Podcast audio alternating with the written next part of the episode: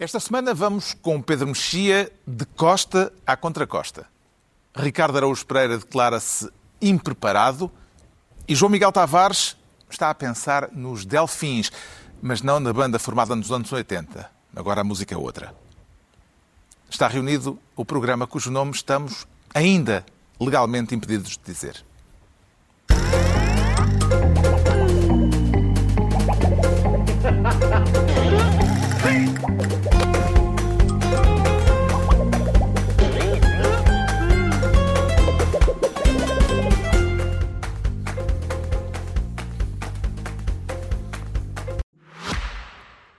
Ora, então cá estamos e estamos muito bem. Esta semana assumimos uma nova pasta, a pasta da primeira vez, em que experimentamos algo novo e já não conseguimos passar sem. Micro-ondas, por exemplo. Imagina-se a voltar a dar uso aos tachos e ao forno apenas para aquecer a comida. Este abençoado eletrodoméstico faz isso num instante e ainda reclamamos demora mais de 60 segundos. Ou o GPS. Ainda hoje me pergunto como é que sobrevivi aos tempos de é só seguir em frente e virar à esquerda naquela árvore grande. E os vídeos de gatinhos? Antes a minha vida era completamente vazia de fofura felina. Agora passo horas a ver vídeos de gatinhos fofinhos e pergunto-me como mantive a sanidade mental sem eles. Enfim. Moral da história: é preciso estar aberto a coisas novas para sabermos o que é bom. Por isso, se nunca experimentou um veículo elétrico ou híbrido, faça-o na segunda edição do E-Tech Tour. Pode ser que a sua vida mude. Pelo menos já mudou a de muito boa gente. Outra coisa que mudou a nossa vida assim que ouvimos pela primeira vez foi o podcast que vai ouvir a seguir. Dito isto, bom programa. Ora viva, sejam bem-vindos no final de uma semana que virou de pantanas a política portuguesa. A Justiça foi fazer buscas à residência oficial do Primeiro-Ministro, anunciou que o Primeiro-Ministro, ele próprio, é alvo de um inquérito judicial. Costa demitiu-se na sequência disso, mas já havia também outros casos complicados para o chefe do governo. Um dos mais próximos colaboradores de António Costa, o seu chefe de gabinete, foi detido, tinha sido detido tal como aquele que o próprio Costa considerou em tempos o seu melhor amigo, Diogo Lacerda Machado. Detenções sob suspeita de corrupção e tráfico de influências.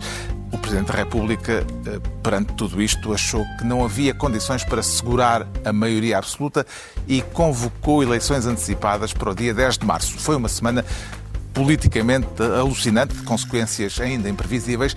Mas antes de irmos às consequências, começamos pelas causas e para isso o Ricardo Araújo Pereira quer a pasta de ministro do pé de meia. Onde é que guarda o seu, Ricardo?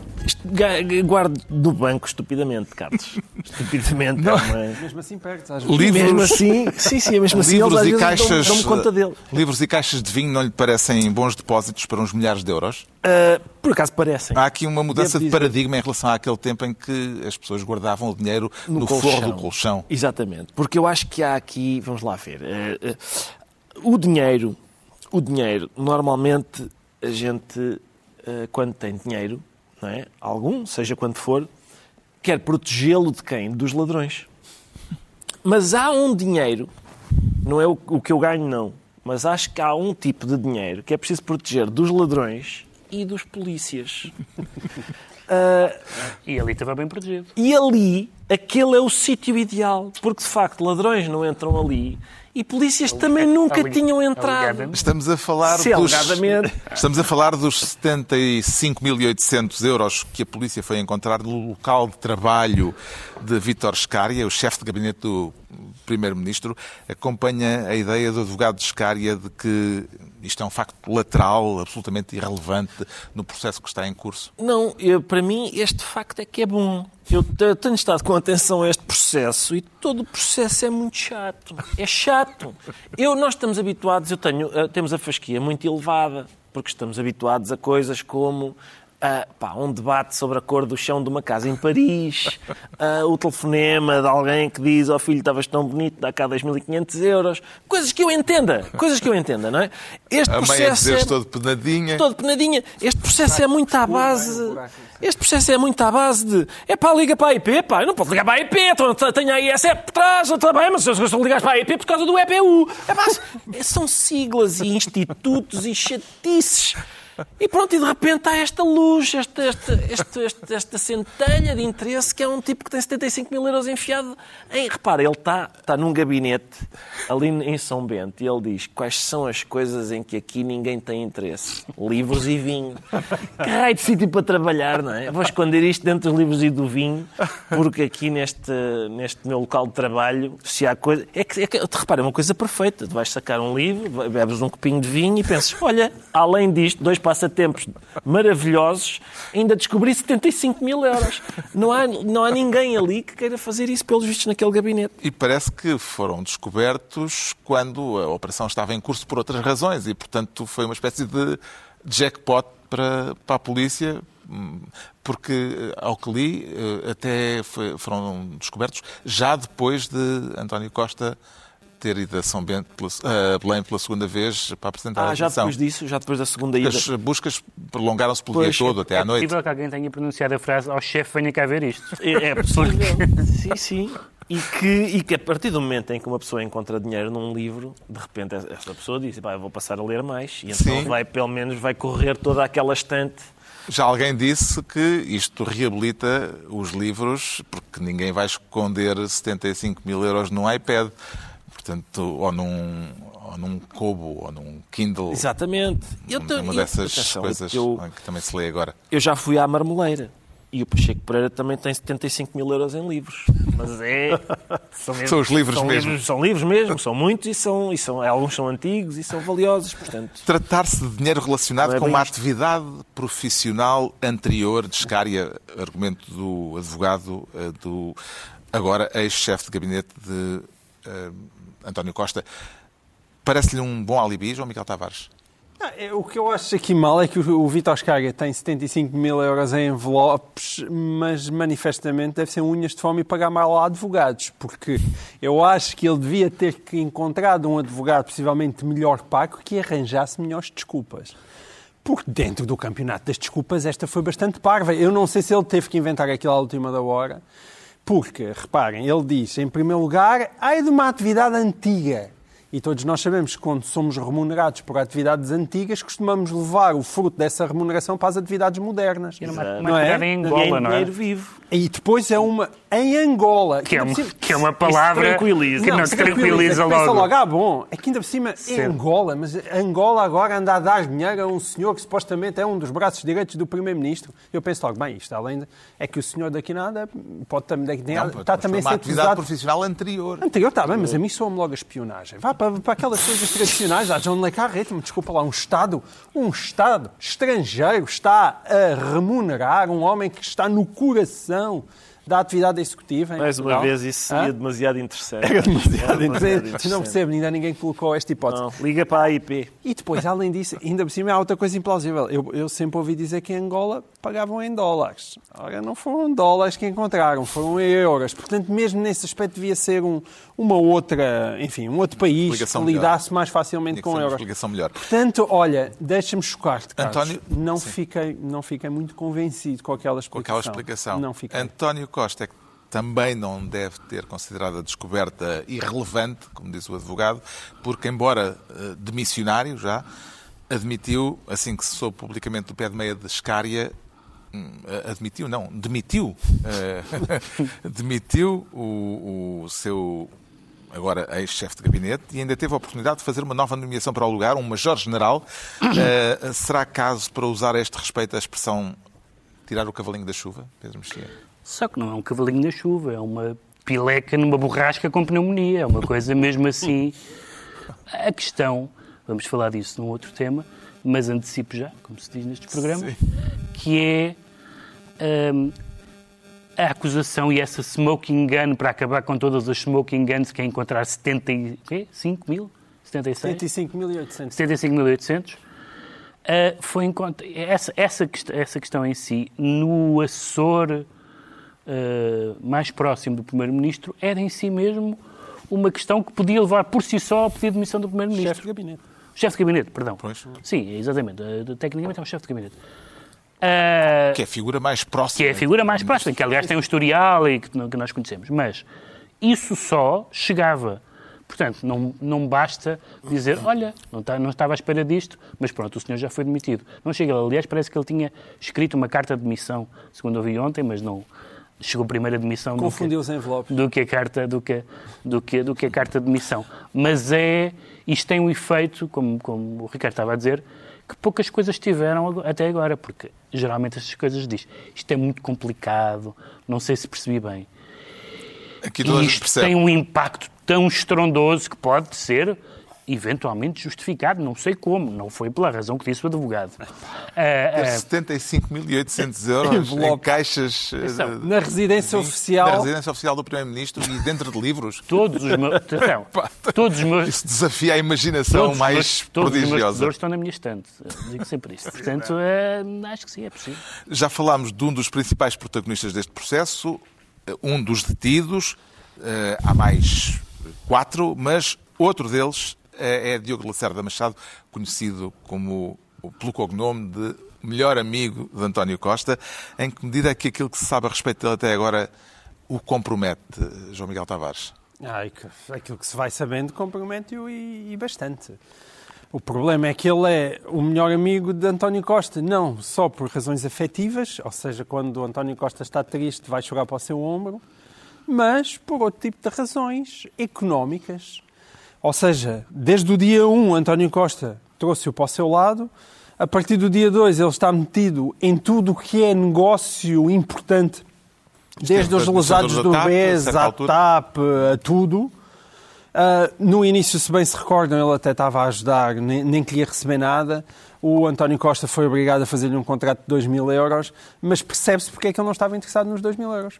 Ah, aqui fala-se em contratos de 6.500 euros, o que para ele por mês também certamente não é nada, mas começam a surgir outras notícias, nomeadamente esta sexta-feira no Observador surgiu uma notícia muito relevante a dizer que estaria por escrito e, portanto, precisamos saber mais detalhes, mas, mas está lá escrito que é por escrito que Diogo Lacerda Machado teria direito a 0,5% do capital desta empresa que está em causa. Tendo em conta que estamos a falar de uma empresa que iria alegadamente investir 3,5 mil milhões de euros, podemos imaginar a quantidade que podemos estar a falar. E, portanto, e que esse, e que esse 0,5% seria um deles se chegasse a bom termo o seu trabalho, as negociações, se aquilo fosse con- construído de determinada maneira, em determinados timings.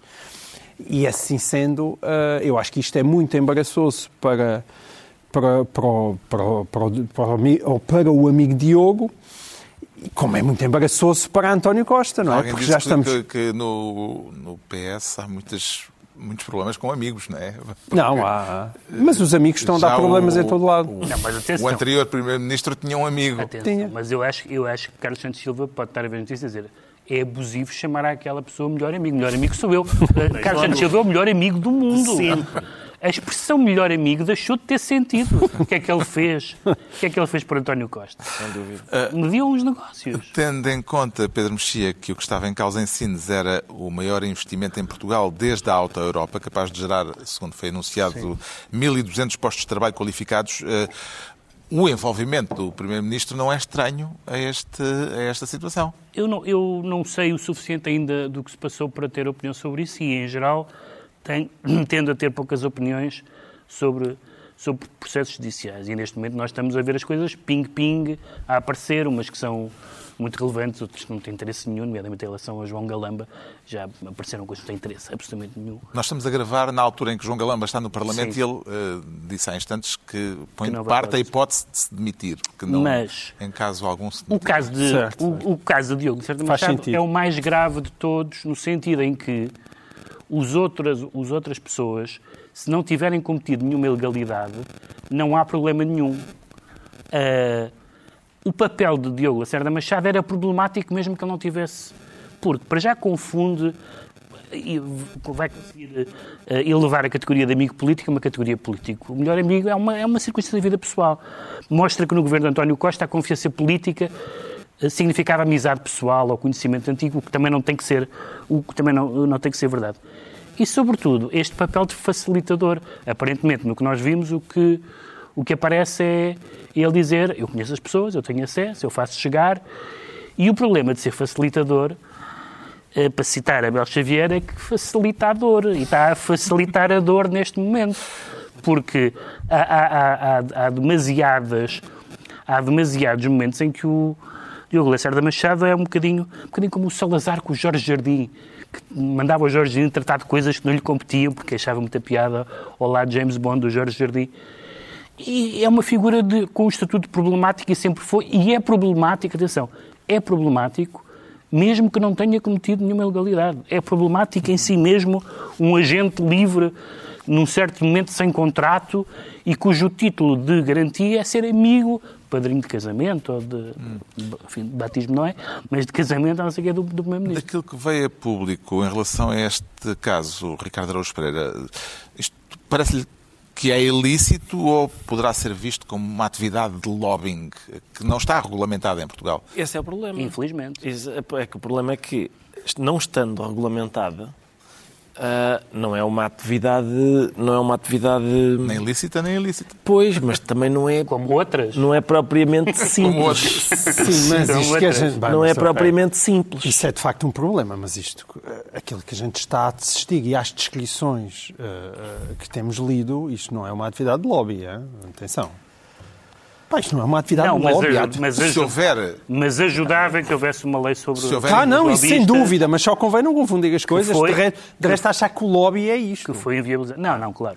Bom. A ideia é que o lobby seja institucionalizado e legal, justamente, e foi isso que não foi conseguido, infelizmente. Entregamos ao Ricardo Araújo Pereira a pasta de Ministro do Pé de Meia. Agora que já falamos do que nos conduziu ao ponto em que estamos, politicamente, é a altura de tratarmos do terremoto político de 7 de novembro, com o Pedro Mexia a querer ser Ministro do Além do Mais. Em que medida é que foi o Além do Mais que precipitou a demissão de António Costa, Pedro Mexia? Eu não sei se foi o Além do Mais que precipitou a admissão de António Costa. O Além do Mais é o célebre parágrafo Eu sei final... que o Além do Mais, que é o último parágrafo do, do, do comunicado, comunicado da Procuradoria-Geral da República, da República um, consegue, depois de falar de investigações sobre vários uh, membros do governo, ex-membros do governo, autarcas, empresários, etc., dizer, ah, já agora, o Primeiro-Ministro também. Que é uma coisa de uma dita com uma, com uma leveza. O Primeiro-Ministro Tam, citado, também foi citado, exato. Citado por outros, Sim, por portanto, terceiros. é uma coisa que nem sequer se percebe que estatuto é que ele está ali naquele comunicado. Estou só a falar do comunicado. Uhum. Um, isto significa que uh, isto significa que eu acho que o, o António Costa, atingido no seu núcleo duro de pessoas que trabalham com ele, etc., provavelmente poderia, se não deveria, ter-se demitido só por causa disso. Mas, com este parágrafo, não só não tinha outra alternativa, como, dizem as pessoas mais conspirativas, aproveitou o parágrafo para saltar fora.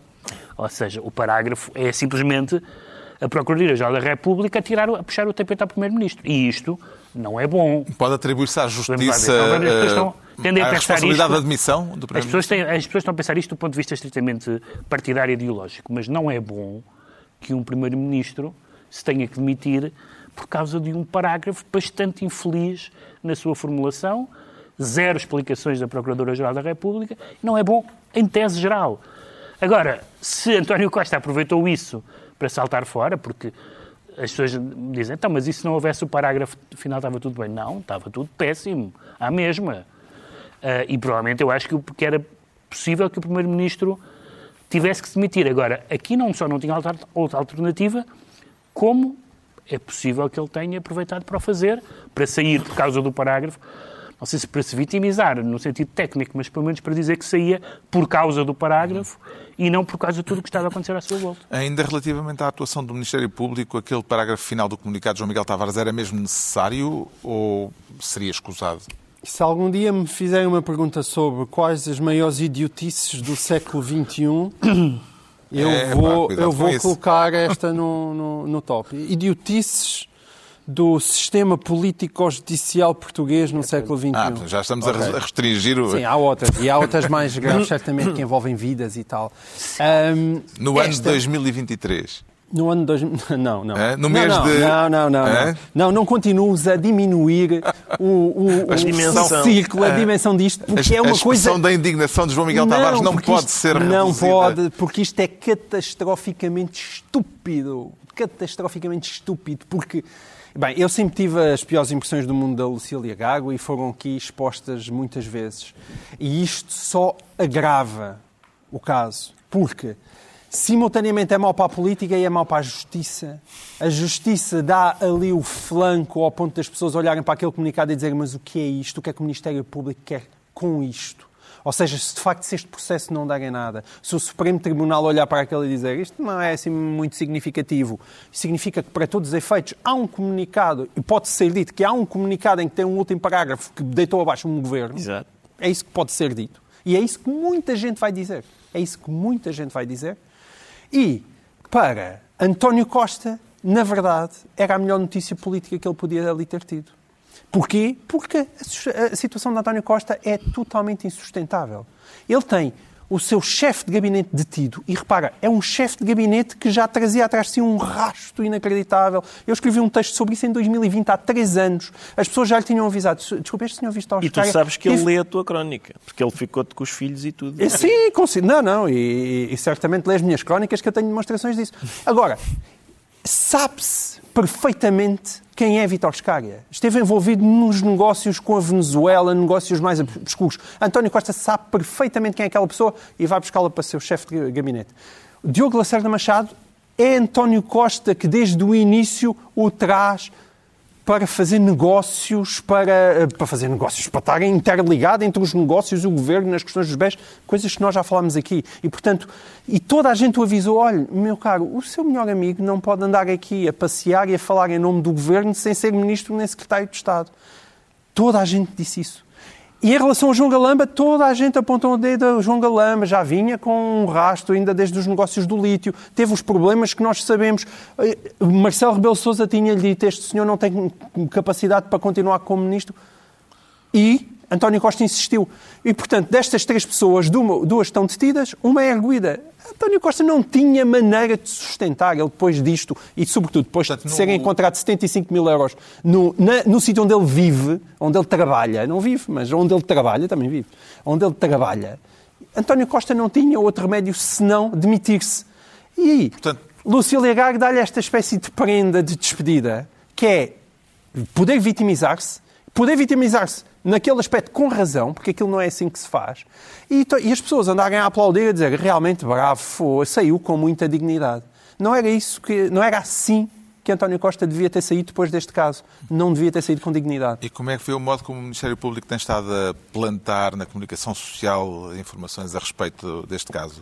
Tanto temos a notícia do dinheiro escondido pelo chefe de gabinete do Primeiro-Ministro, como a informação de uns charros encontrados na casa Exato, e do- de vinho, do e, de, sim, e, de, e do motorista ir comprar vinho ao supermercado. É uma misturada gigante. E depois existem, evidentemente, sempre estas. E prejudicial. são- É prejudicial, para todas as Prejudicial. pessoas, mas é prejudicial para todas as pessoas, porque, pá, arranjem alguém que perceba de comunicação e ponham-no a falar no Ministério Público. O Ministério Público tem que comunicar com as pessoas, o Ministério Público tem que comunicar com o povo. Tem que comunicar connosco. É preciso haver conferências de imprensa. É preciso explicar aquilo que está em causa. É absolutamente insustentável. Nós, neste momento, não sabemos o que se passa com António Costa. Não é possível. Lucília Gago tem que falar. Tem que se vir explicar. Ah, e tal, o segredo de justiça. Epá, mantenham algumas coisas em segredo de justiça, mas o que não é de segredo de justiça explique, porque as coisas de qualquer forma vêm todas para os jornais. Isto é uma maneira infame de comunicar, que prejudica temo- toda a gente. Sabes que eu temo, até pela experiência do programa, e quando nós falámos de, sei lá, Neto Moura e de outros casos, eu ter recebido mails de pessoas, de juristas, não sei se eram do Ministério Público, se eram juízes, se eram advogados, mas pessoas que se apresentavam como juristas e que diziam "Ah, eles não comunicam porque, porque vocês não percebem de qualquer maneira. Que é um grau de paternalismo absolutamente insuportável. Atenção que eu não desvalorizo eh, o xixi em casa de João Galamba. Atenção. Eu, não é por João Galamba, estou-me borrifando. Eu acho que isso é, há uma parte que é desinteressantíssima, que é ah, o João Galamba tem a xixi em casa para consumir. Não, não, acho que isso, é, isso para mim não é. O que eu acho escandaloso é João Galamba fuma xixi e mesmo assim continua a ser insuportável. Como é que é possível? Em vez de estar mais calmo, mais tranquilo, não sei o quê, que raio de produto é que lhe estão a dar? Que ele mesmo assim está irascível e doce. Pá, ou, ou fuma de menos. ou- love, é? E se eu gostar, pá, essa é a parte escandalosa para mim. Eu de resto, de resto acho, uma, acho idiota isto fazer parte do processo. A coisa que me gera perplexidade Mais é essa. AX para João Galama? Eu diria mais, sim. Mais e de melhor qualidade, a ver se aquilo... Menos tabaco. Sim.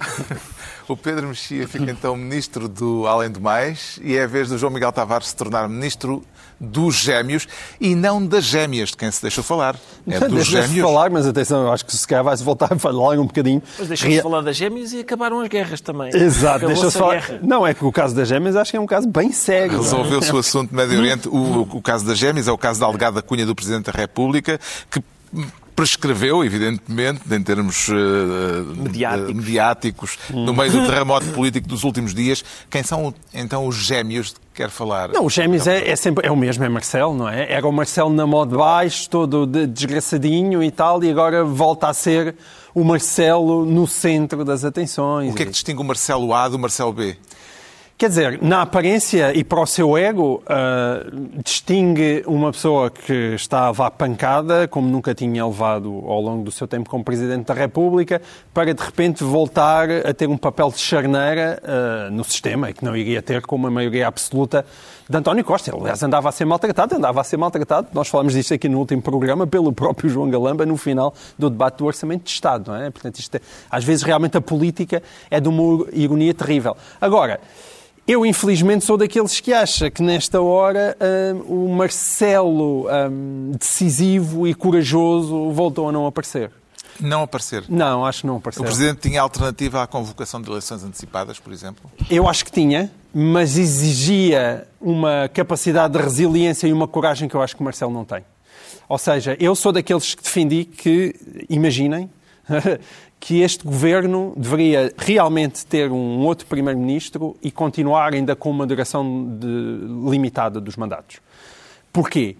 Porque não penso que os portugueses estejam em condições de votar verdadeiramente sem saber o que é que dá este processo. Sobretudo sem saber minimamente o que é que dá o processo de António Costa no Supremo. Se- se o que- neste momento ninguém sabe. Enquanto eh, realmente de, António Costa Se as não eleições será estivessem à candidato. espera disso, não, se as eleições não, não, à mas o Supremo é que mais rápido, que, se- que seja um ano que as coisas se clarifiquem minimamente António e que Costa dê já, tempo. já disse que não seria candidato em qualquer Não, não é esse o ponto. Não é- o ponto não é António em Costa. suspenso em relação a António Costa. O, o meu ponto não é António Costa, o meu ponto é o PS. Bah, nós levamos estas coisas já com uma tal vez. Eu acho que este país está tão habilitado, está habilitado, tão habituado, e também habilitado, tão habituado a ter casos de corrupção e acharmos que este tipo de compadrio é tão natural que a gente esquece que, para todos os efeitos, os últimos dois primeiros-ministros do PS, um está, como se sabe, e o outro foi acabar, acabou de ser afastado por suspeitas criminais. Eu ontem estava a, Isto não é seguir, normal. estava a seguir num dos jornais online as, as- as declarações e vi uma declaração do Rui Tavares que me pareceu que era mal transcrita, a dizer é preciso degolar esta situação. E depois fui ver as imagens, era degolar. Era de rolar. Mas, se calhar, às vezes... É O Rui degolar. Tavares, deixa-me elogiar Rui Tavares, porque foi a única pessoa que saiu daqueles encontros com o Presidente da República e que disse aquilo que se impunha, que é isto não é um problema político apenas, isto é um problema de regime. Aleluia! Aleluia que alguém o diga, e fico muito contente ainda por cima que o digam à esquerda. É efetivamente um problema de regime. Isto exige uma reflexão. A justiça tem que passar a prioridade número um. O lobby tem que ser regulamentado. Os partidos têm que repensar a sua ligação com o, com o dinheiro e com os negócios do Estado. Há imensa coisa para discutir e António, o António Costa, o Marcelo Rebelo de Sousa devia dar tempo para que essa discussão pudesse seriamente ser feita e impor essa discussão na agenda política. Um E nada disso aconteceu com. É porque, desculpa, deixa-me só acabar. Estas eleições podem ser uma espécie de banhozinho da desgraça que está a acontecer. É um banho. Quase. É mais um banho. Quase. É só uma impressão do João Miguel que ele disse o, o Rui Tavares era de esquerda e desde, desde outubro que já não é. Ele foi posto fora, sim, foi posto Contigo, fecharam-lhe a tal como porta, fecharam-lhe a porta, sim, fecharam-lhe a porta e agora, não sei. Mas que significado é que atribui Pedro Mexia ao facto de ter havido no Conselho de Estado, segundo anunciou o próprio Presidente, um empate entre os conselheiros que achavam que se devia avançar para eleições e aqueles que defendiam a indigitação de um novo Primeiro-Ministro, mantendo eh, a maioria absoluta do PS. Deixa-me só fazer um- uma pequena declaração sobre filosofia da história. Ah, ótimo. que, é, que é, eu sempre me manifestei neste programa, em todas as circunstâncias, contra o determinismo. Isto é assim, sempre será assim, tem que ser assim, não pode ser de outra maneira. A semana passada, quando estávamos a gravar o programa, a maioria absoluta estava para durar até ao fim da legislatura. O Presidente da República estava acabado e sem poder de decisão. Pedro Nuno Santos tinha que penar mais dois anos a fazer comentário antes de chegar à frente, antes de chegar à frente. E as europeias seriam decisivas para Luís Montenegro. Puf, tudo isto foi. Tudo Não, isso o deixou. não é. Tudo O isso deixou determinismo que verdade. a gente batia neste programa era a alternância genuína entre direita e esquerda. Portanto, ainda vamos, vais ter que esperar pelas eleições para saber o que é que. Claro, como sempre. Eu, vou- eu espero sempre pelas Sim, eleições. sim, mas espera, mas espera. É, espera. eu, é- eu estou, muito, estou muito longe de estar convencido que a direita vai ganhar as é- próximas é a eleições. melhor maneira. Bom, ah, o- a tua pergunta era sobre a, A minha pergunta era sobre os votos na- no Conselho de Estado e o empate que depois o Presidente decidiu eh, por Supondo- eleições antecipadas. Supondo que o voto foi por linhas político-ideológicas, tendo em conta que tínhamos um, dois, três, quatro, cinco, seis, sete pessoas do PSD e uma do CDS ah, no Conselho de Estado, havia metade que já estava garantida. Não sei exatamente que- como é que votaram. Há um jornal que diz que o Presidente tinha feito as contas e tinha pensado que com o, Manuel, com o Miguel Albuquerque lá teria uma maioria a favor eh, Mas mesmo assim, dessa... Balsemão, Cavaco, decisão. Marcos Mendes, Albuquerque, Bolgueiro, Beleza, não Lopes esteve Xavier. presente. Mas votou. Não, não, não, estava? votou, não votou. Não Esse não votou. votou, por isso é que deu 8-8 em é, vez de é, 9 deu 8 oito. Então, É pronto, então o- eu, tinha é- conta- eu não sabia que ele não tinha votado, pensava que ele tinha estado, eu pensava que ele tinha estado à distância. Ok. E Ramalhiano esteve no time E da esquerda. Portanto, o que significa que uh, teve no time da esquerda e, as- e os, os lugares institucionais, isto é, um, Presidente do Tribunal Constitucional, Provedora de Justiça, aparentemente, nesse caso, nessas contas, e, e António Damasio, eu devo dizer que não, sei, não faz a menor ideia quais são as opiniões políticas de António Damasio, é uma pessoa muito interessante, mas se calhar não quero saber também, mas eh, acho, que foi, acho que foi previsível essa, acho que foi previsível, mas acho que não havia muitas alternativas, honestamente, não, não, não, não havia muitas alternativas. A- a- Havia uma alternativa que foi a proposta pelo PS, proposta por António havia, Costa. Eh, Havia, que era, que, era, que era apoiada exatamente pelo PS. Era o único partido. Como é Mas a desculpa, a atual alternativa também é bastante bizarra, porque nós estamos a falar de um, de um primeiro-ministro que se demitiu e que vai, vai continuar uma quantidade Sim, absurda de meses Toda- à frente do governo, que supostamente Perante esta com situ- suspeitas na justiça. Miguel, não- perante também não- esta situação bizarra não há nenhuma solução boa. e há várias questões que têm sido levantadas, do ponto de vista constitucional, etc. Mas as eleições nunca são uma má solução.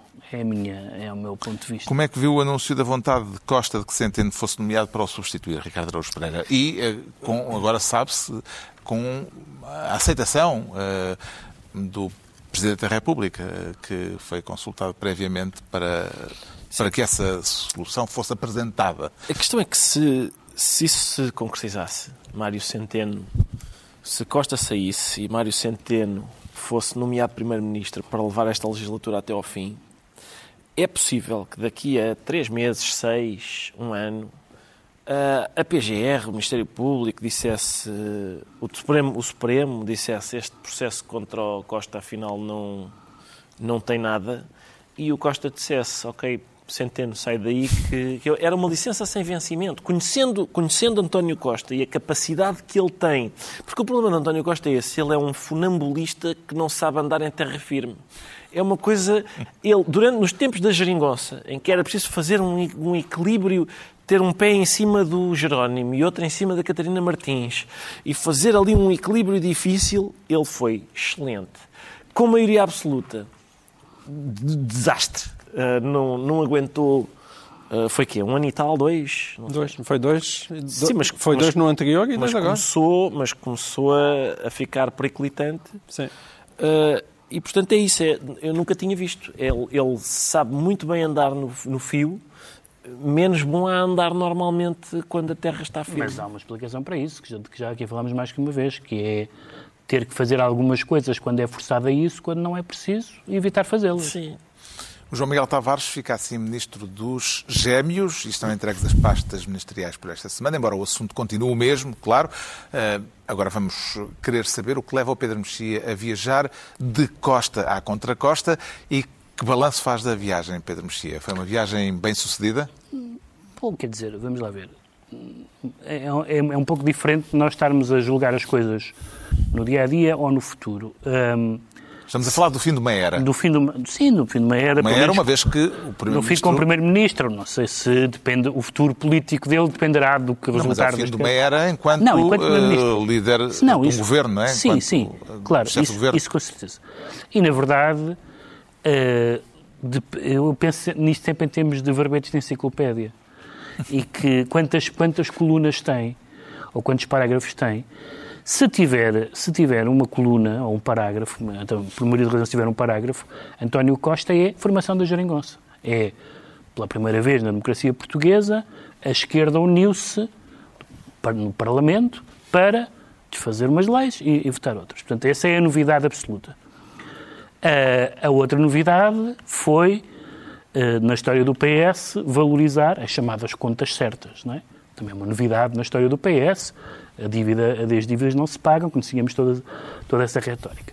Depois, evidentemente, o, o, o, o, governo fez coisas boas, fez coisas más, há coisas que, que estão neste momento, nem se sabe bem como é que estão as questões da educação e, em particular, da saúde, nem se sabe bem como é que vão acontecer, mas houve um momento particular, foi, foi mais do que um momento, houve vários momentos em que houve três ou quatro dossiês que foram catastróficos e não há maneira de dizer que não foram catastróficos o, a TAP e as indecisões sobre a TAP, tudo, tudo e o seu contrário, uh, das caravelas à privatização, Tancos, que é um caso que não tem uma gravidade substancial, mas tem uma gravidade institucional e, e de, de, das mais ridículas declarações já produzidas que eu me lembro na política portuguesa, uh, o Ciresp, não estou a dizer os incêndios, estou a dizer o Ciresp, e os Family Gates. Pelo menos estes e vamos ver o que é que dá a remodelação do CEF num órgão com,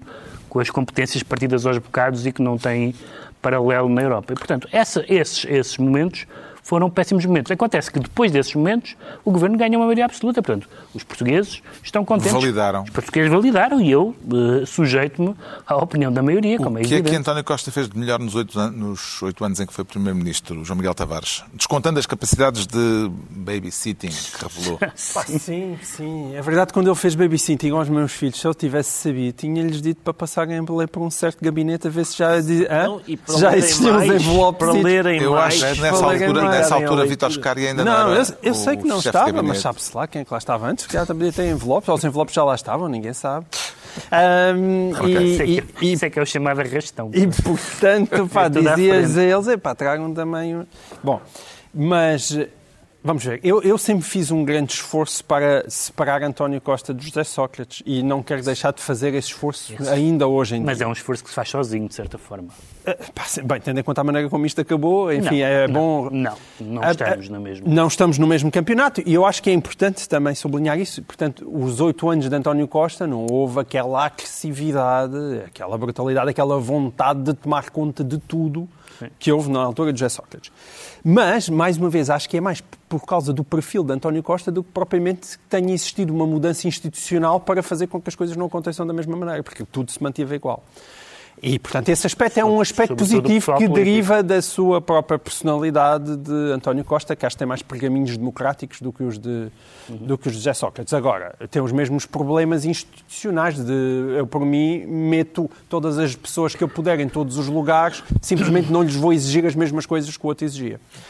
Há coisas positivas, nomeadamente a questão das contas certas. Isso, para mim, é, é, é o mais positivo todo, ainda que com muita aldrabice e muita narrativa, isso é verdade. E bem, depois há pequenas coisas em que eu, eu achava que, que ia fazer mal ao país e aparentemente não fez, como a questão do salário mínimo, que eram aquelas subidas muito elevadas de salários mínimos que eu achava que ia dar cabo das contas e a verdade é que aumentar muito o desemprego e isso não aconteceu. Há pequenas vitórias que ele, que ele foi tendo.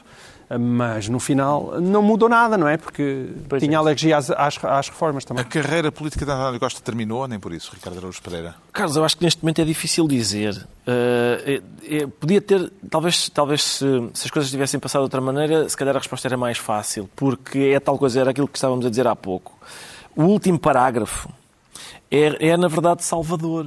Porque, porque os primeiros parágrafos eram razão suficiente para o Primeiro-Ministro se demitir e seria uma demissão embaraçosa, porque tinha que reconhecer que tinha feito braço de ferro com o Presidente por um Ministro que agora é arguído, que tinha contratado um chefe de gabinete que, que foi detido, que o, o amigo que ele tinha posto a intermediar negócios entre o privado e o público também foi detido. Portanto, era uma demissão embaraçosa. Com o último parágrafo, é uma demissão digna. Foi, sai por causa deste último parágrafo para proteger a dignidade do cargo Teve, aliás, de uma mancha o, que eu... o elogio do Presidente da República. Exatamente. E, portanto, só, Elogio bastante demorado e bastante vergonhoso. só o tempo, só o tempo é É que vai- vergonhoso? Acho que sim. O tempo que ele demorou a elogiá-lo naquele início de discurso é uma coisa inaceitável. É de quem não está a levar a sério aquilo que está a acontecer. Mas eu acho que vamos ter que. eh, Só há duas hipóteses, não é? Só há duas hipóteses aqui. Ou o governo está minado por eh, gente que comete ilegalidades, ou o Ministério Público precipitou-se e, isso, e, e exagerou e derrubou um governo democraticamente eleito. Seja qual for a- destas duas hipóteses, eh, Portugal está, está- mas- tem que ter uma conversa séria Mas a- consigo próprio. Mas a segunda ainda é pior. Pois a segunda, a segunda é bastante. É um golpe de Estado. Exatamente, sim, é bastante grave. Está esclarecido porque é que o Pedro Mexia quis viajar de costa à contracosta, mas não como Capelo e Ivans. Quanto ao João Miguel Tavares, apareceu-nos no papel de Delfim e vê no horizonte algum Delfim designado, João Miguel Tavares.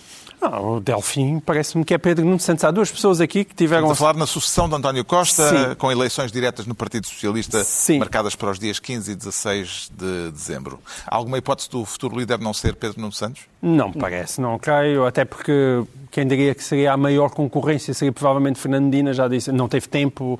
Há duas pessoas que neste caso tiveram imensa sorte. Uma é Luís Montenegro, porque não tem que passar pelas, pelas europeias, onde provavelmente ficaria logo lá, estatelado.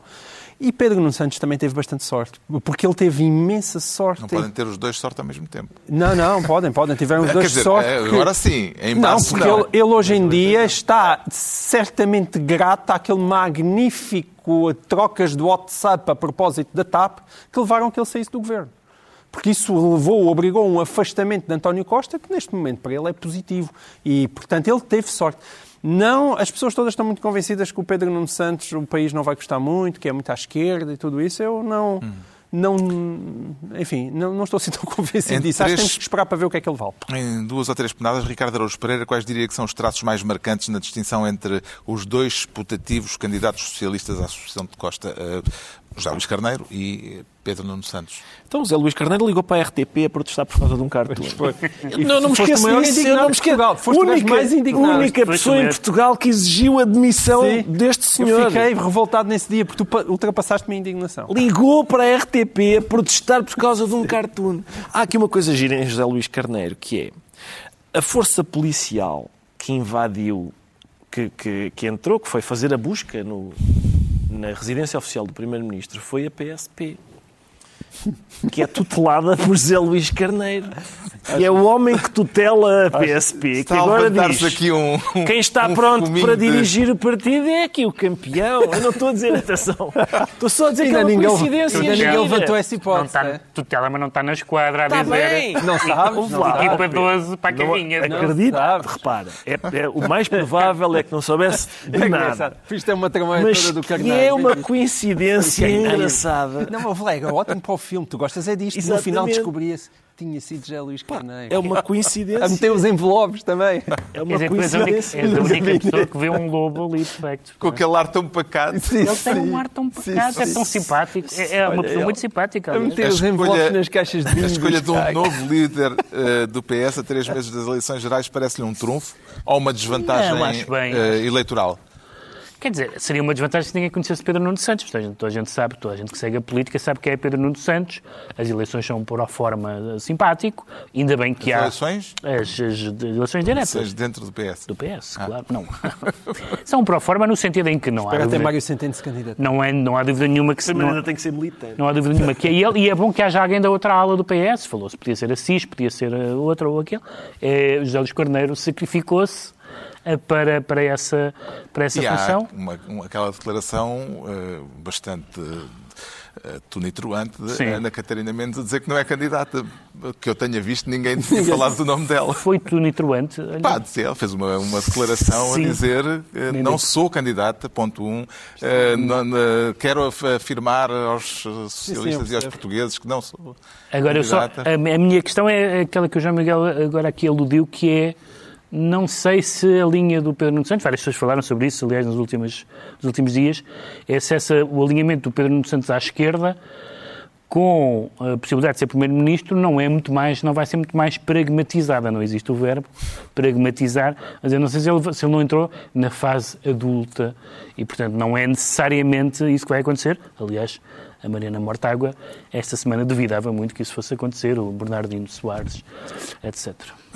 Já sabemos porque é que o João Miguel Tavares nos aparece no papel de Delfim. Agora vamos tentar perceber o que leva o Ricardo Araújo Pereira a sentir-se impreparado e acha que isso se resolve daqui até 10 de março. Não Ricardo. tenho a certeza, Carlos, porque há uma. Porque, porque já, se- já se devia ter resolvido e não resolveu. Já houve, houve bastante tempo para resolver. A questão é a seguinte: é, há uma sensação generalizada de que a oposição não está preparada para governar. Aqui há tempos, se bem se lembram, quando o Marcelo ah, podia ter dissolvido o Parlamento também, foi, ah, foi na, na- da- acho que foi, não sei se foi na 12 ou na 13 terceira vez que o Galamba deu problemas, mas foi, foi ali a meio, foi ali a Para meio. estar a falar do motor do carro. Exatamente, exatamente.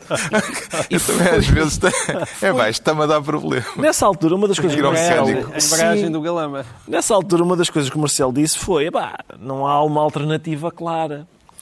E, e neste momento, parece, a oposição parece, mais uma vez, a alternativa, digamos assim, parece eh, confusa outra vez. E, e uma pessoa fica a pensar: "Então, mas tiveram oito anos para se preparar, não, não chegou. E há outra coisa que é: o, reparem, este Oito governo. anos não, porque entretanto Eu sei, já, está bem, mas já, fiz- já despacharam um líder. Já despacharam um líder, mas é isso. É, o que eu estou a dizer é, nesses oito anos, pelos vistos, fizeram coisas que são, devem ser importantes, como, por exemplo, despachar um líder, que é para ter, para ter outro, mais, mais pujante e não sei o quê.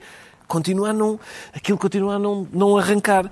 É, o- é curioso também que o governo, que tinha problemas, o caos na saúde, problemas gravíssimos na, na educação, a habitação insuportável para, para a generalidade das pessoas. E ainda assim não é beliscado minimamente pela oposição. É ele próprio que eh, implode. É ele próprio que. Qual é o principal trunfo eleitoral de Luís Montenegro nestas eleições antecipadas pela crise política, João Miguel Tavares? O único trunfo que ele tem é, é estar lá nesta altura. É o- é- foi, o grande trunfo para, para a tristeza de muita gente. Hum, é ele estar lá. Eu, eu quero é fazer aqui um apelo, que eu vou fazê-lo muitas vezes até às eleições, que é, por favor, desta vez escrutinem as pessoas todas. Escrutinem. escrutinem Luís Montenegro, escrutinem eh, Pedro Nuno Santos. Escrutinem. Eu quero saber as multas de trânsito de Luís Montenegro na década de 90 e de Pedro Nuno Santos. Ok? Há casos, ainda por cima Luís Montenegro já teve o caso da- de Espinho, teve também uma empresa quando saiu da, da, da Assembleia da República. Epá, por amor de Deus, os jornalistas, não sei, pe- peçam, se quiser ajuda a magistrados antigos do Ministério Público que estejam na reforma, façam o que quiserem, mas façam aquilo que se impõe e que se faz nos países decentes, que é escrutinem a vida destas pessoas de cima a baixo, a vida profissional, entenda-se bem, de cima a baixo, que é para nós não voltarmos a ter mais surpresas. Este país não aguenta e descobrir-se, ah, afinal, há uma mãe e a mãe tinha um cofre. Ou então, há, há envelopes em caixas de vinho. Nós não suportamos, o país não suporta mais isto e depois diz, ai, realmente é o André Ventura que lá vem. É pá, pois... Que tipo de campanha prevê eh, Pedro Mexia? De Eu confronto de ideias ou de lavagem de roupa Posso já descrever a campanha eleitoral, exaustivamente. A campanha eleitoral vai ser chega de corruptos, vêm os fascistas. Certo. Vai ser o que, o que um lado e o outro vão dizer. Não vai, não vai haver outro assunto senão o PS é um partido iníquo ou veio o Ventura. Não vai haver outra conversa. E isso é horrível democraticamente. E dará bons slogans, Ricardo Araújo Pereira. Este, este menino está no auge. Não, eu- O teu regime é que está sa- saudável. Repara, eu sim, como sim. cidadão estou É pena não consternado. acioni... Tu devias ter ações do teu programa, porque eu, eu, na bolsa... Compravas agora? Eu Estava a comprar ações do teu programa. Como cidadão estou consternado. Como palhaço, estou, quer dizer, é- Está ótimo. realmente O que é que prevalece? Opa, não faças perguntas difíceis. é Entre complicado. a pátria pá. e a palhaçada... É que eu agora pus as minhas filhas fora daqui, estão a salvo. Estão a salvo disto, mandei-lhes uma mensagem a dizer: o Primeiro-Ministro demitiu-se. E elas, oh, Sim, ela, ela- uma, uma, delas estava, uma delas fez uma pergunta qualquer, disse: está calada, o Primeiro-Ministro demitiu-se. Pá. E ela disse: e a culpa é minha? Porque parecia mesmo que eu estava a acusá-la de. portanto vai ser animado. Vai Eh, ser- Vamos ter eh, uns dias Deve ser animado. sim. bastante animados. Imagino. Não temos livros esta semana. eh, Quer dizer, ficamos... ter temos, não tinha. Te- temos, Temos, temos em casa com 75 mil euros lá dentro. Exato. Mas pegávamos nos livros e começavam a cair as notas. O melhor é não darmos muita bandeira, porque o. Ministério Público anda aí olho em toda a gente. Assim se conclui mais uma reunião semanal, dois a oito dias, à mesma hora, os mesmos de sempre, também em podcast. Pedro Mexia, João Miguel Tavares e Ricardo Araújo Pereira.